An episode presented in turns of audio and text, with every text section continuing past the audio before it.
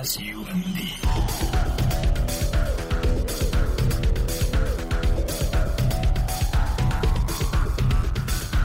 Sound Radio。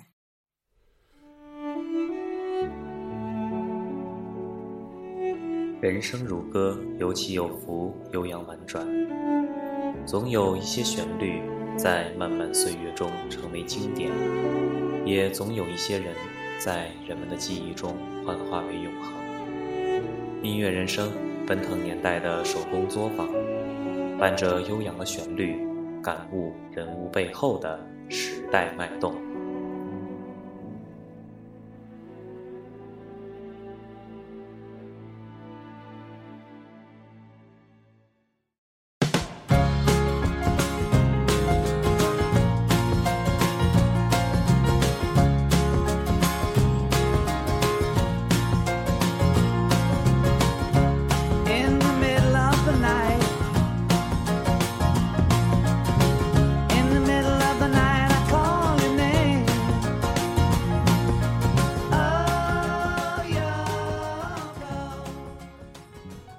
一九六九年，约翰列侬在伦敦的一场展览中认识了小野洋子，那是小野在伦敦的英蒂卡美术馆举办的个人展览。作为一个先锋艺术家，小野洋子的作品自我意识浓厚，与艺术市场格格不入，因此一直没有得到主流艺术圈的肯定。但是约翰列侬却通过小野的作品，第一次感到艺术展览温暖的一面，简单与纯粹。这种列侬一直以来追求的感觉，在小野洋子那里找到了答案。他不仅以已婚身份和洋子在一起，还和她一起因持有大麻而被捕。他们甚至共同发行了专辑《两个处子》，封面是两人正面全裸照片。一九六九年三月十日，约翰列侬和小野洋子在直布罗陀正式结婚。一九六九年夏天，列侬与洋子一起前往加拿大多伦多参加九月份举行的一次摇滚音乐节，当时的场面非常热烈。后来列侬的演出录像还进行了大范围的传播。这段婚姻使小野洋子成为了一个时代的偶像，也招来了无数人的指责。很多前披头士迷们认为，就是这个怪诞的东方女人将约翰列侬引入了歧途。也有很多人认为，正因为有了她的出现，才让列侬后期的音乐作品绽放出一种无人可以效仿的梦幻色彩。而这份童话般的纯真，不仅是当今流行乐最缺乏的宝贵养分，也是日后人们在缅怀纪念约翰列侬时应该真正领悟的精神所在。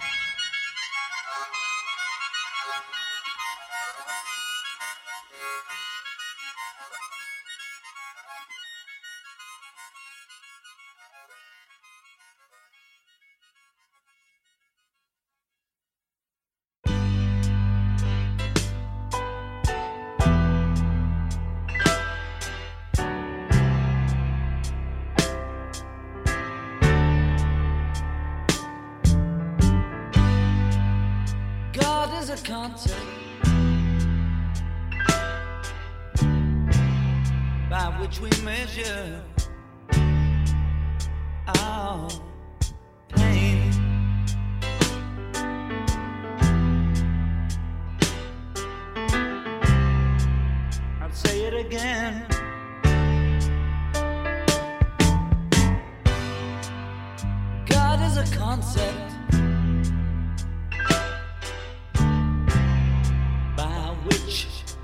measure out.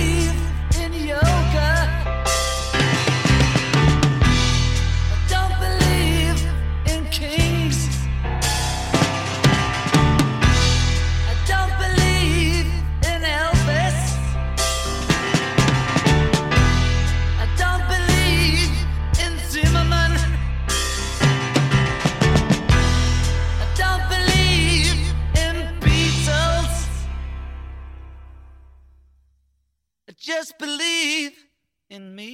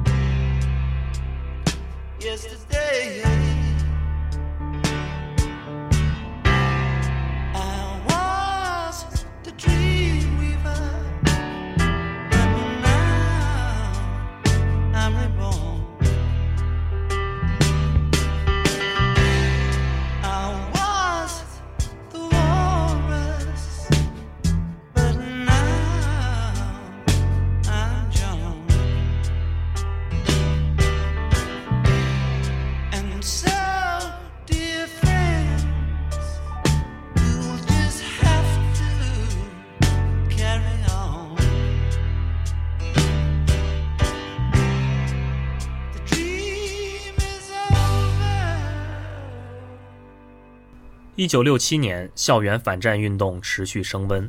四月，纽约出现有史以来最大的群众示威，二十五万人走在繁华的第五大道上反对战争。在巴黎，超过九百万工人在街头要推翻资本主义。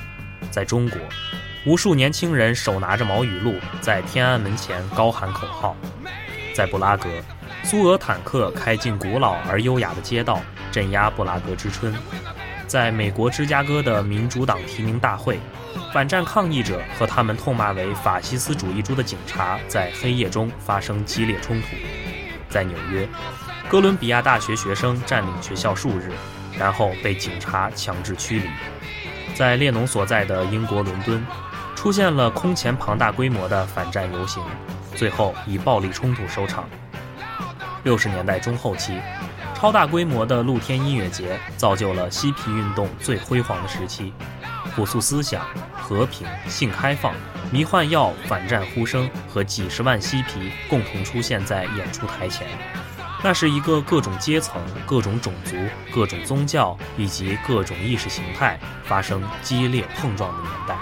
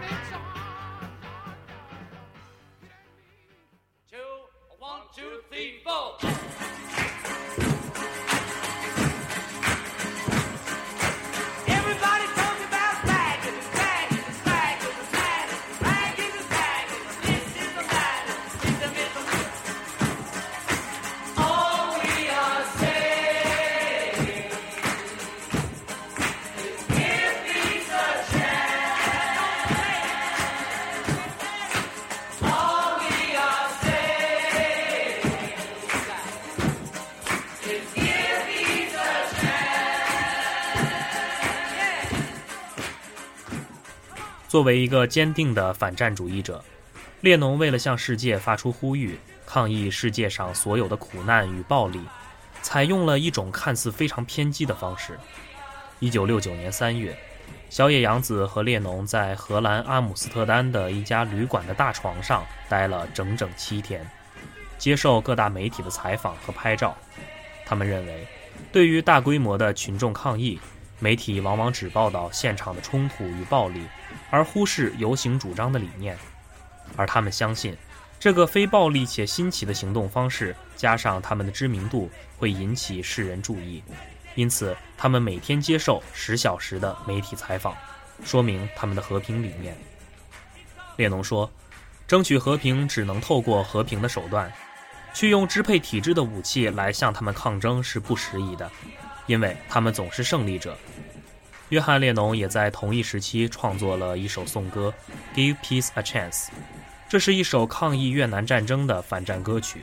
随后，他将自己在乐队鼎盛时期曾荣获的英帝国勋章退了回去，对英国干涉尼日利亚和其在越战中对美国的援助表示抗议。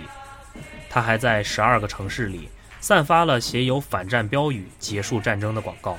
由于列侬夫妇在艺术和社会活动中的左翼倾向，美国政府指令联邦调查局对他们进行了跟踪、窃听等一系列监听活动。对此，列侬坚定地说：“什么都无法阻拦我，无论我是否在这里，不管我在哪儿，我的感受不会动摇，我会讲出我最真实的感受。”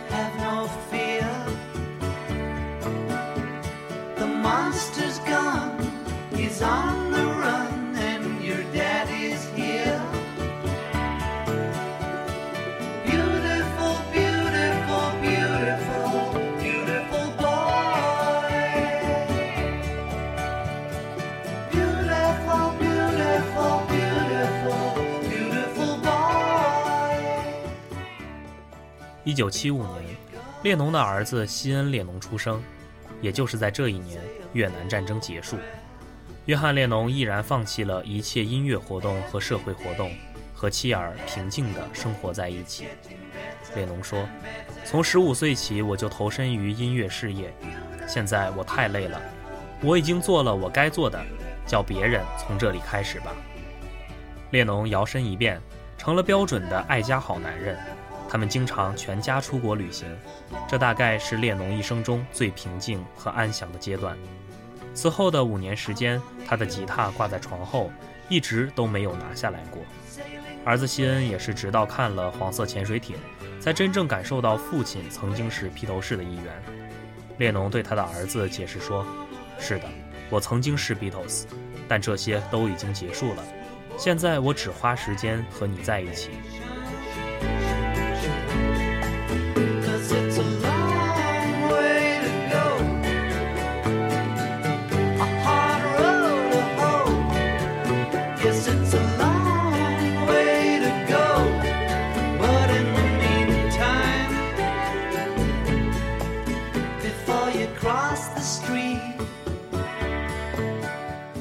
约翰列侬终于又回到了他十五岁时的状态，他不需要被逼着写歌，除非他自己愿意去写。他再也不需要担心在排行榜上的排名，也不需要成为某些人的偶像和意见领袖。就在这种轻松随意的状态当中，一九八零年，他仅仅用三周的时间就完成了专辑《双重幻想》的全部歌曲。这张专辑于当年十一月正式发行。由于这张唱片获得了一定的好评，人们都认为列侬这次一定会再次复出。Every day, every way, is getting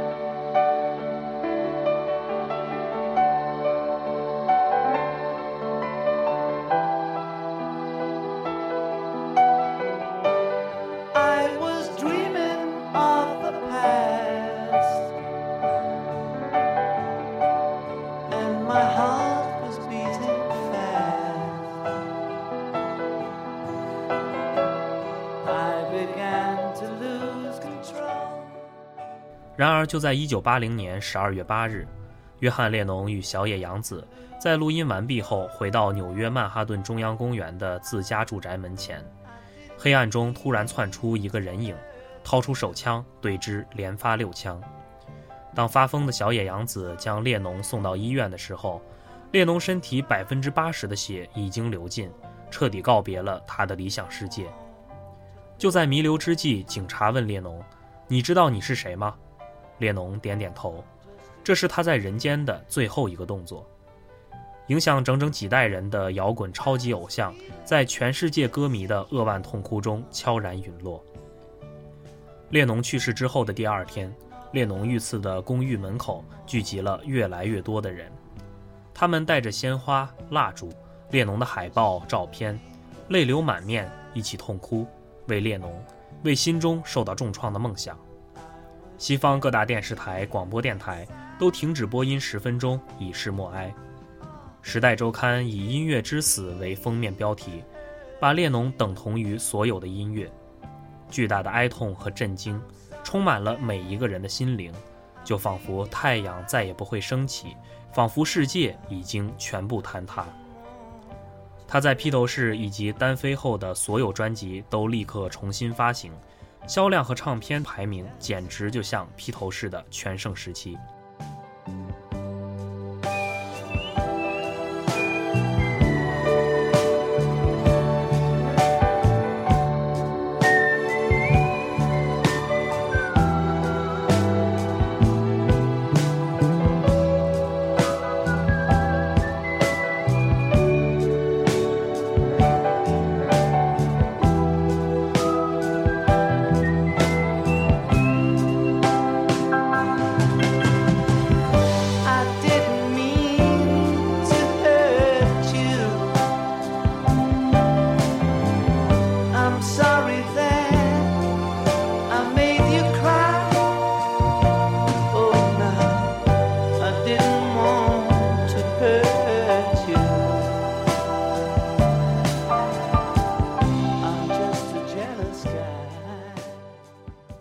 可以说，列侬和他的披头士乐队影响了整整一代人，并且将继续影响下去。两千年十二月八日，约翰列侬离开人世二十周年，古巴哈瓦那广场上新建了约翰列侬的纪念碑，卡斯特罗亲自为其揭幕，以示对英雄的敬意和怀念。同一天，纽约的中央公园被花环淹没，二十五万封寄托哀思和怀念的电报在空气中飘荡。而善良的人们手捧鲜花、蜡烛，让约翰列侬的歌声又一次回荡在云霄，并为他彻夜守灵。非官方纪念列侬的组织更是层出不穷。如今每年的十二月八日，没有人组织，人们纷纷自发地聚集到纽约中央公园的以列侬名曲命名的 Imagine 广场，纪念他们心中的英雄约翰列侬。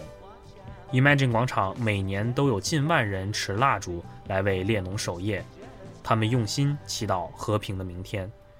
而列侬当年被刺的公寓门口，每天也都会有至少一束玫瑰躺在他曾经倒下的地方。Hey Jude, don't make it bad. Take a sad song